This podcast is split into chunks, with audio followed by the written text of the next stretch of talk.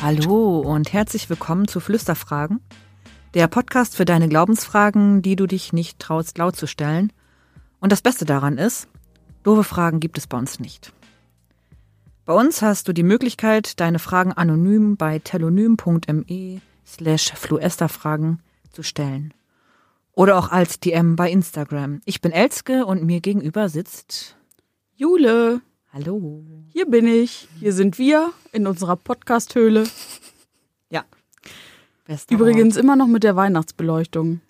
Ja, ich finde, die halt macht so ein bisschen Stimmung. Also gibt mir so ein bisschen wohliges Gefühl. Ja. Sehr schön. Ja, schön, dass ihr wieder eingeschaltet habt. Wir starten gleich mal steil in unsere erste Frage, Kennenlernfrage sozusagen, die wir immer mitgebracht haben. Genau, die kommt von Telonym. Ähm, und die ist heute super lang. Nicht. Und ich, ich versuche das so ein bisschen als Frage zu formulieren. Dann macht man ja hinten am Ende mit so ein bisschen die Stimme hoch.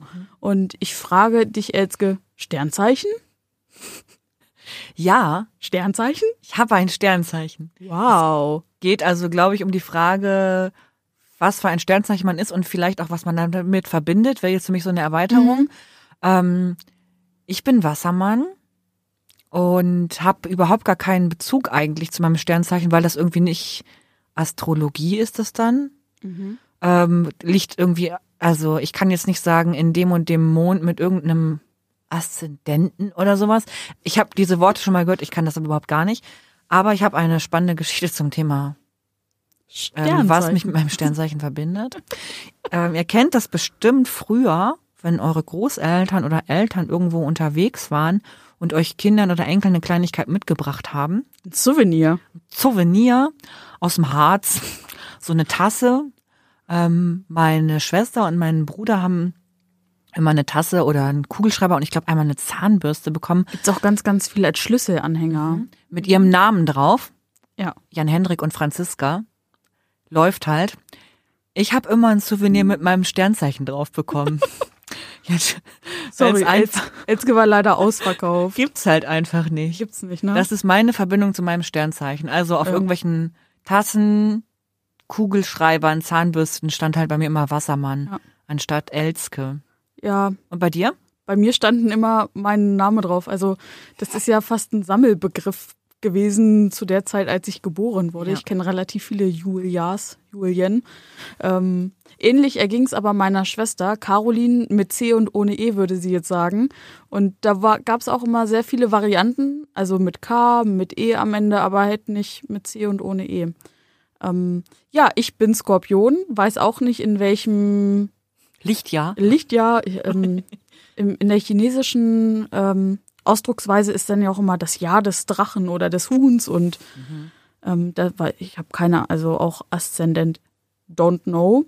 Wir hatten aber als Kinder und das hatten auch alle meine Schwestern und ich eine Sternzeichen-Bettwäsche aus Feinbiber und die ist einfach noch so präsent in meinem Kopf, weil ich auch das Gefühl habe, dass sehr, sehr viele Menschen die haben. Und ich habe neulich auch mal geguckt, es gibt die auch noch bei eBay Kleinanzeigen zu kaufen, weil die einfach so, also sie ist wirklich super fancy. Da ist dann so, ja, das, das Tier oder das Symbol zum Sternzeichen ist dann so kindergerecht auf dem Kopfkissen so drauf mit großen Schriftzug und dem Datum dazu und der Rest der Bettwäsche ist einfach super kuschelig und so blau, lila mit gelben Sternchen drauf. So und himmelmäßig, so Sternzeichen ja, halt. so, so Sternzeichen. Und das war aber irgendwie, wir Kinder hatten das alle und Mhm. auf Klassenfahrt hat man sich dann total gefreut, wenn andere das auch hatten, aber natürlich ein anderes Sternzeichen Mhm. hatten, dementsprechend ein anderes Bild da drauf war und es war immer super aufregend und man hat sich aber doch verbunden gefühlt durch diese Bettwäsche.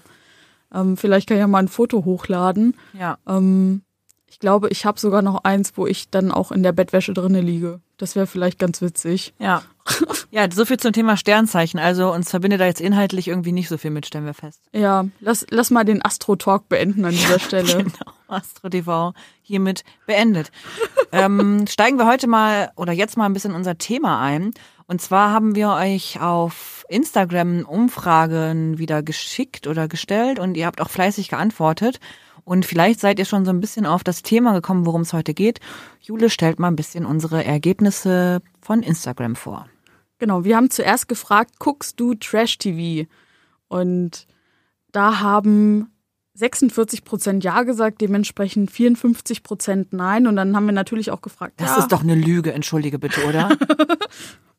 vielleicht schon. Also ich kenne viele Menschen, die in meinem Umfeld die Trash-TV gucken. Ich bin, das muss ich zugeben, eine leidenschaftliche Trash-TV-Zuschauerin. naja, aber ganz im Ernst. Also ich gucke nicht viel Trash-TV. Was Aber ich du gucke, guckst. Mhm.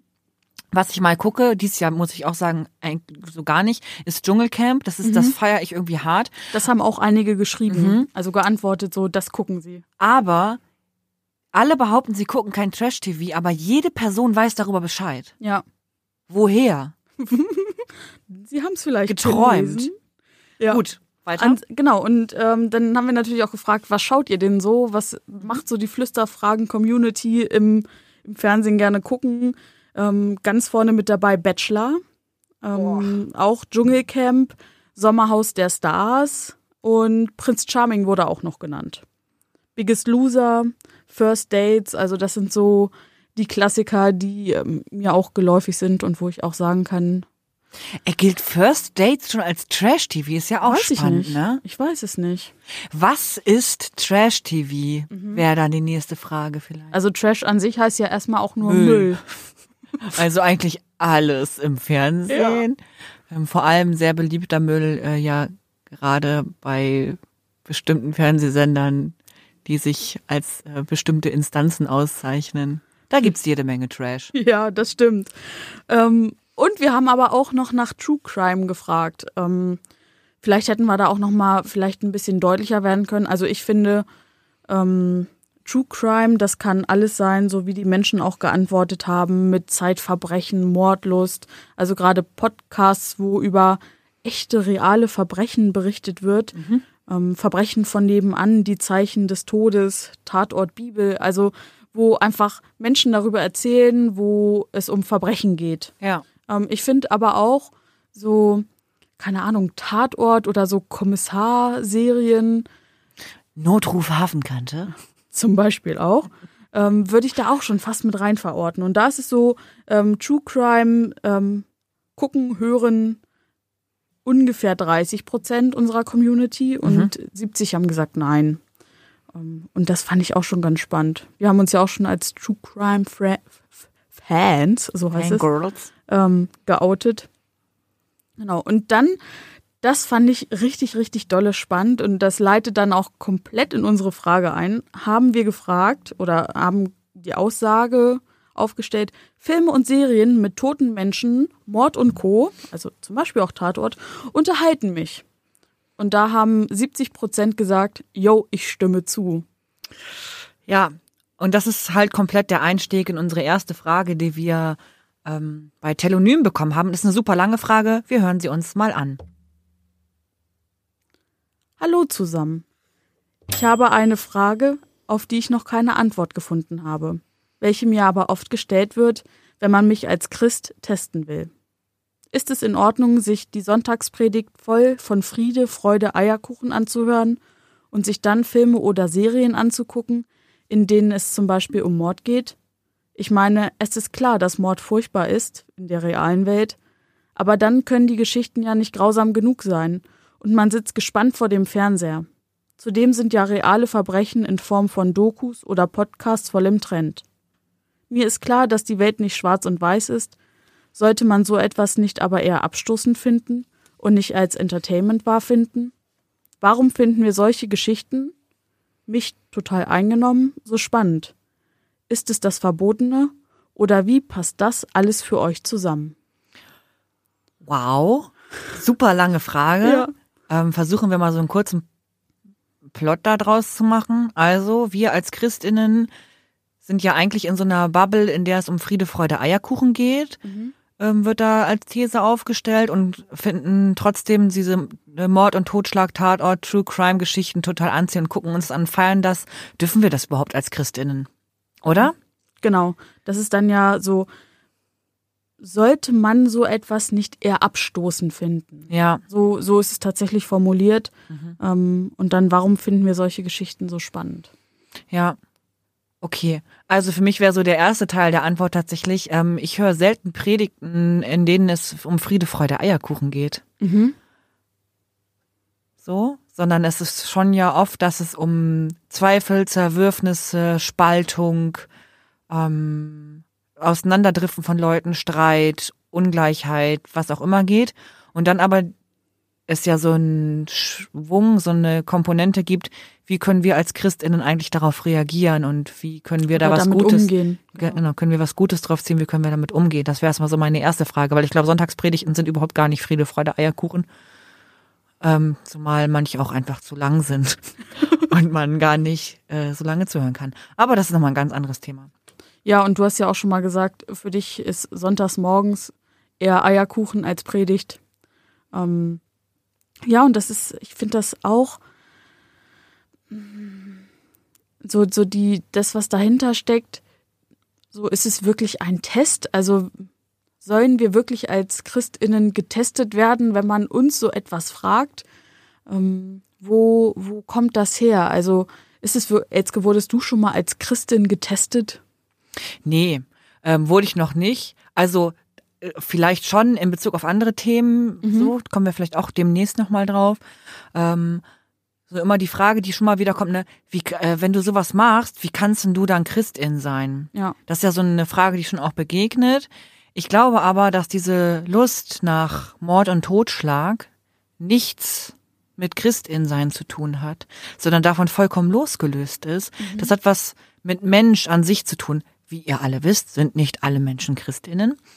Ähm, und das betrifft einfach alle Menschen, dass wir in irgendeiner Art und Weise äh, Mord, Totschlag oder Verbrechen, vielleicht auch gar nicht in der Stärke, dass irgendwie jemand am Ende tot sein muss oder dass irgendwie Blut spritzt. Ähm, wir finden das jedenfalls alle irgendwie anziehend. Ja.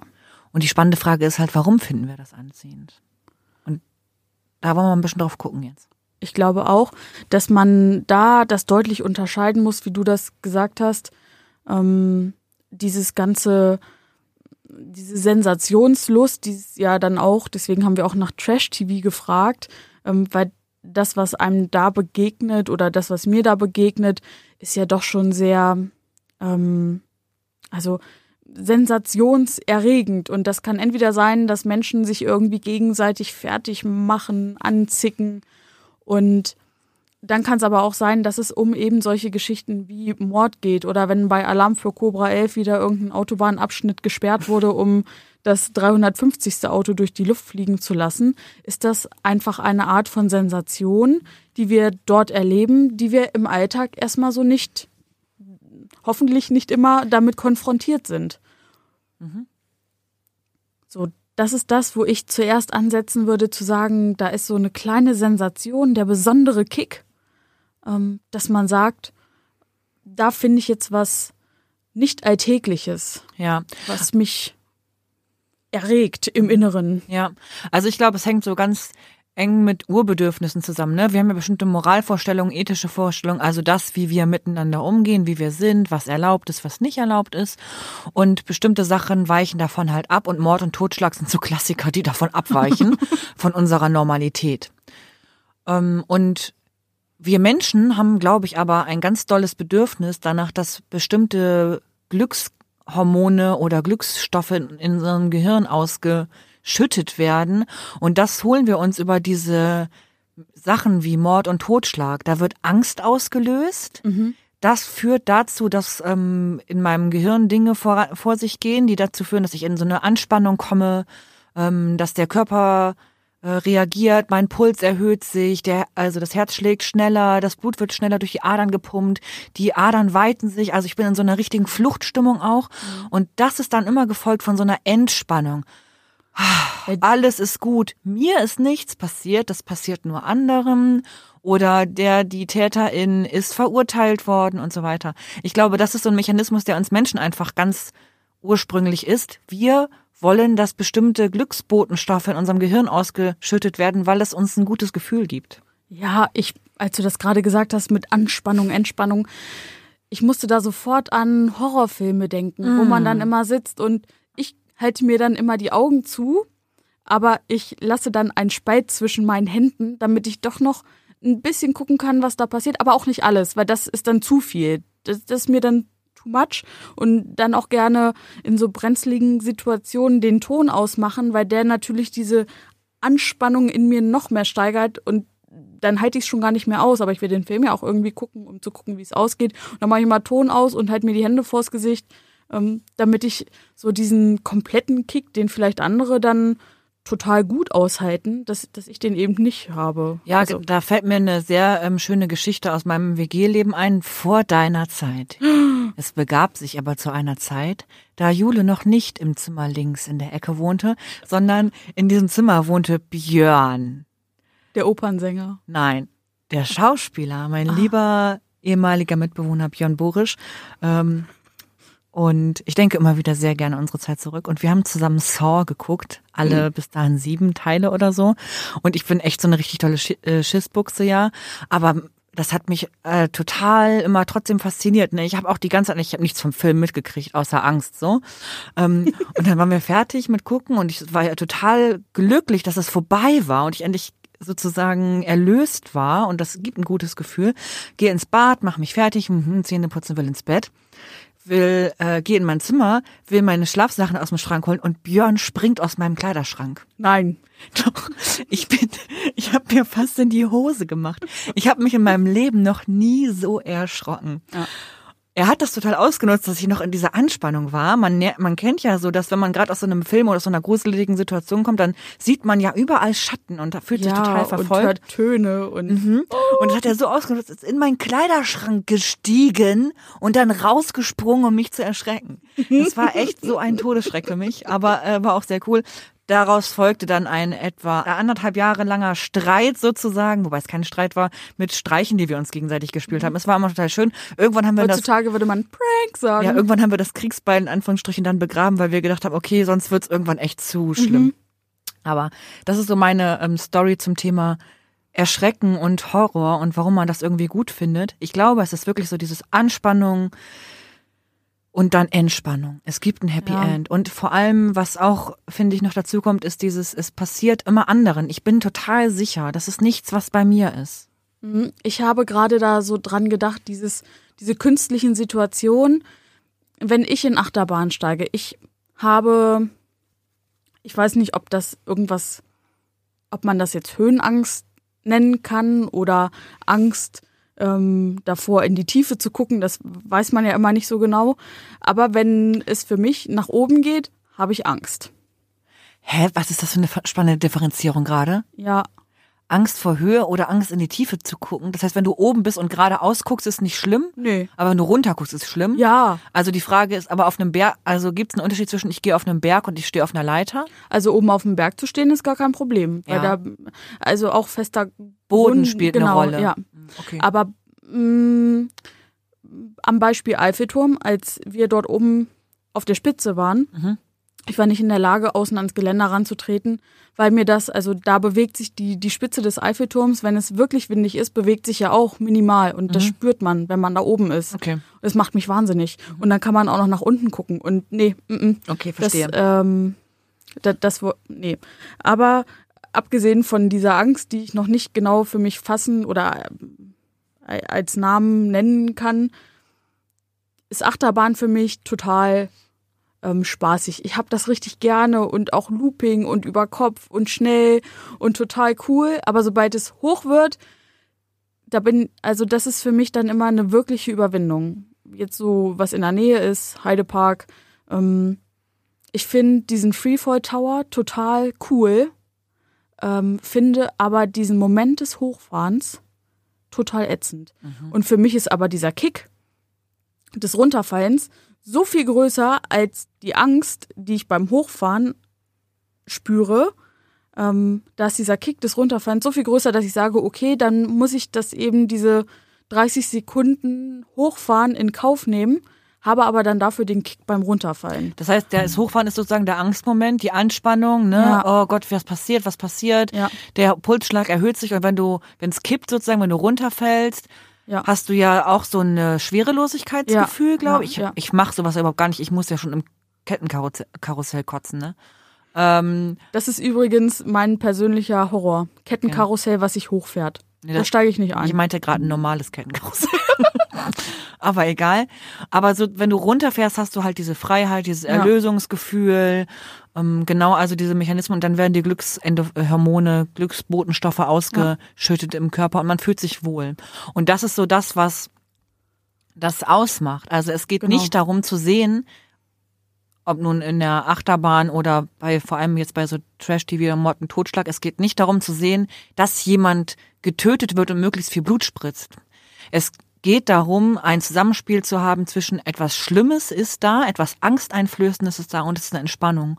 Und das ist völlig losgelöst von Christin sein oder nicht Christin, irgendwas, an irgendwas zu glauben oder nicht zu glauben. Es hat damit zero zu tun. Ja.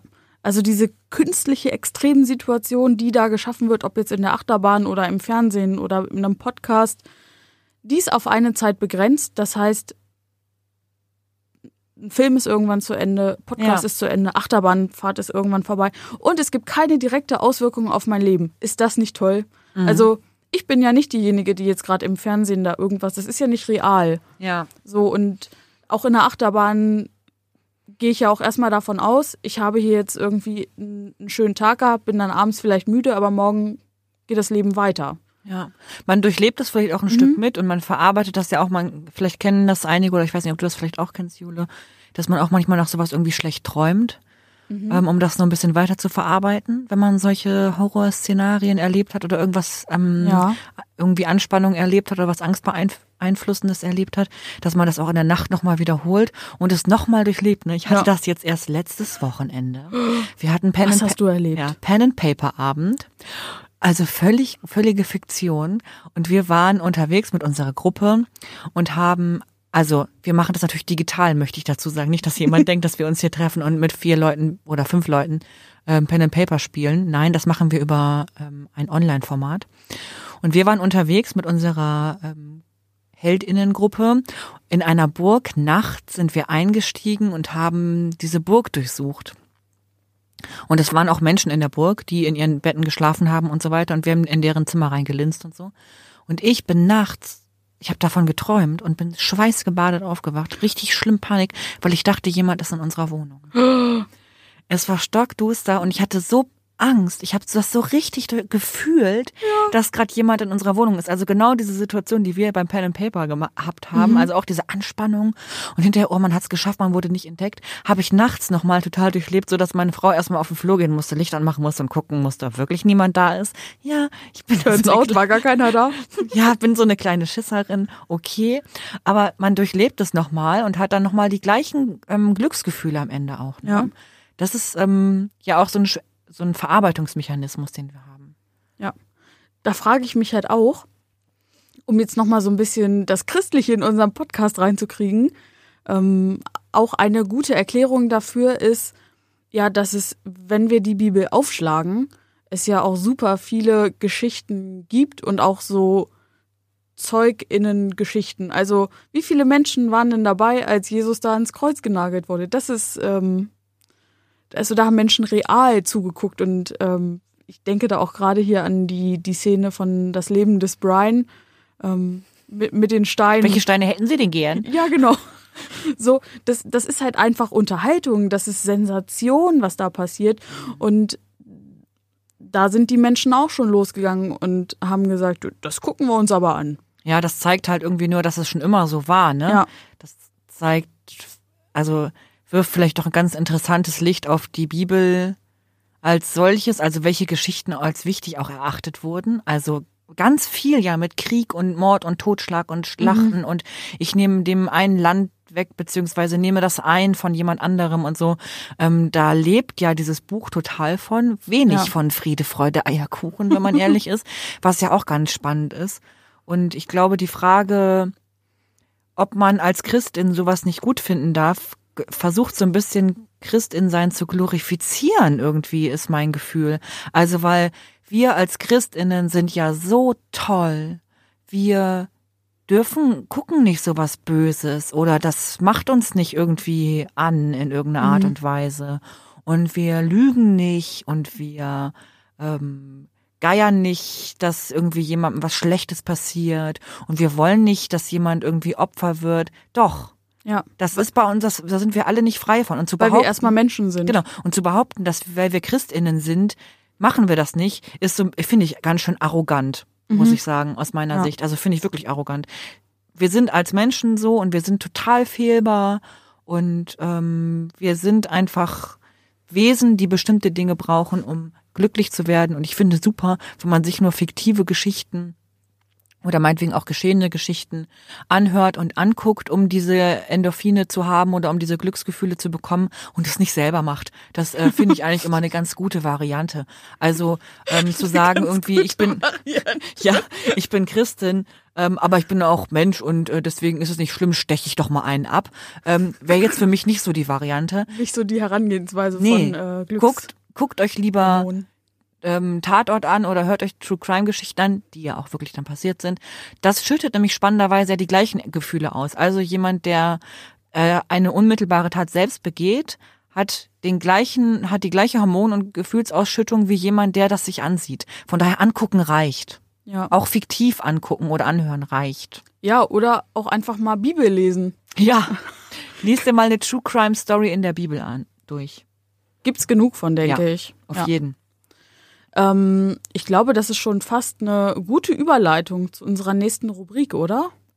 Ähm, ja, das ist bestimmt eine gute Überleitung zu unserer nächsten Rubrik, Rubrik nämlich unserer Lieblingsrubrik.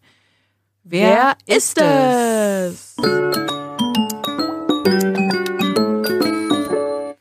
Ja, heute bei Wer ist es hat Jule eine Person im Kopf und ich versuche in Wer ist es Manier diese zu erraten. Also ich stelle Ja oder Nein und Nein Fragen. Und Jule antwortet und ich versuche mal herauszufinden, um welche Person es heute geht. Genau, und diese Person, da haben wir ja auch so ein bisschen drauf, äh, nicht drauf aufgerufen, dazu aufgerufen. Diese Person ähm, hat jemand aus der Community mitgebracht. Wir haben ja eine kleine, überschaubare Community. Ach, die hat jemand eine Nachricht geschickt? Ja, die, mir hat jemand eine Oh Nachricht nein. geschickt. Und ähm, diese Person, also die hab, also ich, ich bringe sie stellvertretend mit. Okay, Ja. ich bin gespannt. Ähm, ist es eine Person aus dem Neuen Testament?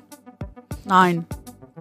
Oh, schon wieder. Altes Testament, ne? Das Buch ist einfach zu groß. Also ganz im Ernst, das ist zu dick. Ähm, Altes Testament. Ist es eine weibliche Person? Ja. Okay. Und ist diese Person, ist nach dieser Person ein Buch im Alten Testament benannt? Nein. Aber logischerweise ist sie irgendwo Pro Protagonistin. Äh, das wäre jetzt auch ja, lustig, wenn du Nein wobei sagen würdest. ich, ich finde Protagonistin ja sehr, also Spezifisch. ja, Protagonistin ist für mich schon sehr, sehr präsent. Also Okay, aber sie kommt schon halt in der ersten, im Alten Testament vor. genau. Ja. Okay. Ähm, das heißt, sie ist nicht die Hauptperson. Genau. Also es ist jetzt nicht irgendwie so eine Miriam oder so. Es ist nicht Miriam. Nee. Oder ähm, so eine Deborah zum Beispiel. Genau, also die ist es nicht, aber sie kommt Also, vor. wobei die auch schon echt eine große Rolle dann in der Geschichte. Ist ja auch egal. Ähm, ist diese Person die Schwiegermutter der Person, um die es eigentlich geht? Nein. Okay, das hört sich an als also ich Also sie, schei sie scheint eine, sie ist eine Schwiegermutter von irgendjemandem. weil je, jeder Schwiegermutter von irgendwem war In der Bibel gibt es ja sehr viele. Schwiegerverhältnisse, Genau. aber es ist es geht nicht spezifisch um das Verhältnis von dieser Person zu ihrer Schwiegertochter. In der Nein. Geschichte sozusagen, wo Nein. sie eine Rolle spielt. Nein. Du stellst Ja. immer richtig clevere Fragen. Das finde ich sehr Naja, ich sag mal so, ich kenne ja ein paar Leute in der Bibel, bei weitem nicht alle. Es gibt ja fast 2000 Menschen, um die es in der Mhm. Bibel geht, ganz im Ernst. Wer soll die alle kennen? Ähm, und manche fallen einem halt ein und dann kann man entsprechend fragen. Mm. Hast du mal einen Hinweis für mich? Mhm. Wir haben über über irgendwas geredet? Hallo, ich kann mich an gestern nicht mehr erinnern, Jule. Bitte tu mir das nicht an. Also wir haben schon aus der mm, Geschichte haben wir schon über ein, ein, zwei, drei Figuren schon mal gesprochen, auch bei Wer ist es? Aus der Geschichte, wo diese Drumherum. Frau drin vorkommt, haben wir schon mal drüber gesprochen. Ja. Im Zuge dessen, weil es eben um eine andere Person aus der Geschichte geht. Hä? Ist diese Person mit jemandem verheiratet? Ja, Mit der Hauptperson? auch, ja. Also, Auch? Nein, nicht auch. Moment. Möchtest du jetzt behaupten, dass es in der Bibel verschiedene Familienformen gibt? Ja, das mache ich. Aber nein, ich glaube, sie ist exklusiv verheiratet. Also sie führt nur eine, sie führt nur eine Ehe. Er nicht. Er nicht. Bad Boy. Wer hat denn so viel Weiberei gemacht? Oh, da bin ich ja immer da. Ah, viele waren es nicht, zwei.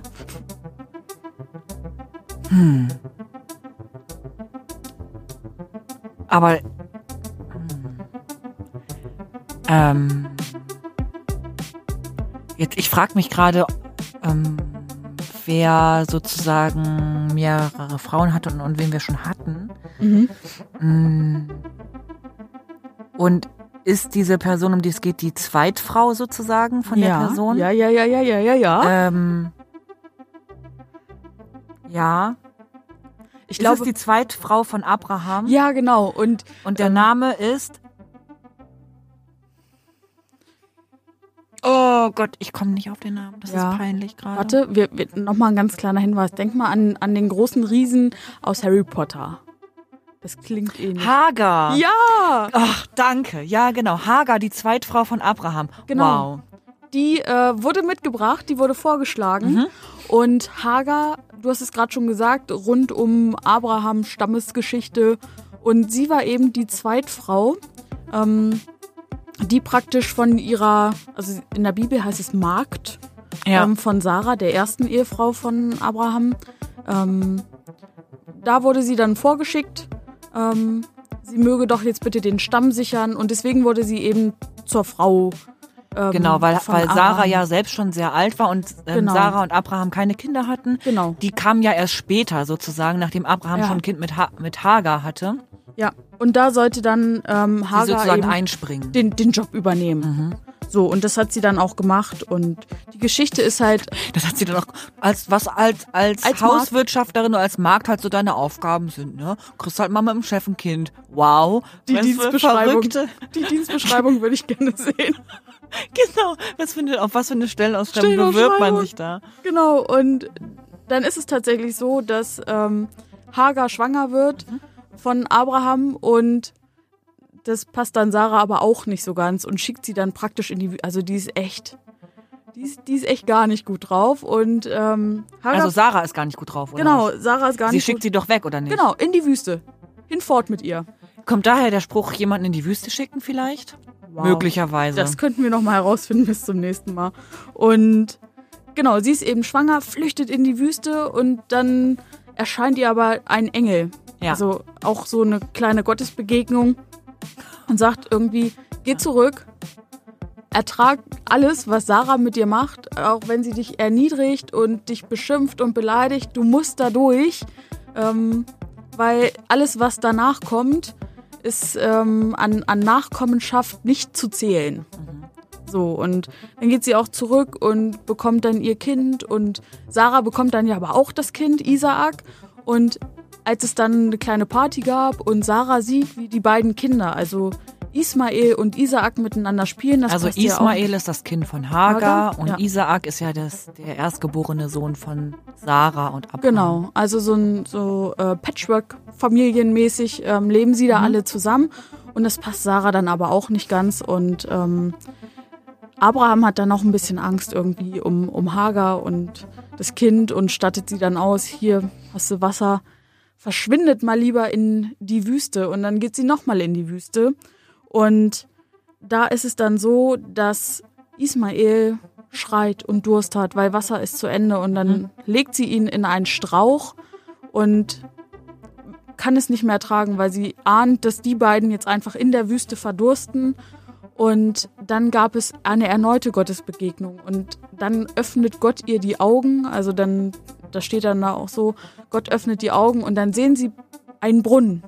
Und das ist dann eben so dieses, ähm, diese, diese Gotteserfahrung, Gott hat meine Augen aufgemacht, jetzt sehe ich den Brunnen und sie können wieder trinken. Und die beiden leben dann in der Wüste weiter. Also Ismael wächst tatsächlich in der Wüste auf. Und geht das dann vielleicht noch auch weiter sozusagen, die Geschichte? Ist da irgendwie noch irgendwas anderes draus erwachsen oder so? Naja, wir wissen ja, dass daraus ein ganzer, ganzer großer Stamm erwächst. Jetzt geht Schöne Frage. Genau. Und das ist dann praktisch der Zweig an, an Stamm, ähm, den wir heute praktisch so das, was aus dem Wüstenvolk entstanden ist, ähm, mit den Muslimen verbinden. Genau, der genau. Islam ist sozusagen aus dem Zweig ähm, Hagars und Abrahams entstanden. Ja, mit Ismael und genau. den großen Nachkommen. Vielen, vielen lieben Dank für die Einsendung und ja, den Vorschlag. Gut. Der nächste Vorschlag dann bitte direkt an Elzke. Ja, oder also ich kann mir auch so selber noch mal jemanden aussuchen, aber doch gerne, wenn ihr habt. Ich fand das total clever. Die Person hat es nämlich nicht an den Flüsterfragen-Account geschickt, sonst hättest du es ja auch schon lesen ja, eben, können. Richtig. Und deswegen fand ich dann auch so, ja, dann, dann mache ich das natürlich. Ja, finde ich gut. Also gerne Vorschläge, wir freuen uns. Super. Vielen Dank. Ähm, ich glaube, das war's auch schon ich glaube ähm, auch, wir sind durch, oder? Heute, ne? Wir ich haben unsere Kategorien durch. Es kommt mir gerade so schnell für, vor. Aber gut, dann ähm, würde ich mal sagen, schön, dass ihr wieder dabei wart. Wie immer freuen wir uns auf eure Nachrichten zur Folge und zu neu, auf neue Fragen. Das auf jeden Fall. Wenn ihr eine Frage habt, dann könnt ihr sie bei Telonym stellen unter telonym.me slash fluesterfragen oder halt als Direct Message bei Instagram. Wir hören uns jedenfalls in zwei Wochen wieder. Klickt die Glocke, abonniert den Postka Podcast, so könnt ihr keine Folge verpassen. That's it. Schön, dass ihr eingeschaltet habt. Wir hören uns in 14 Tagen wieder. Gönnt euch bis dahin, Freunde. Yes, und bleibt gesund. Bye, bye, Arschgeweih. Tschüss.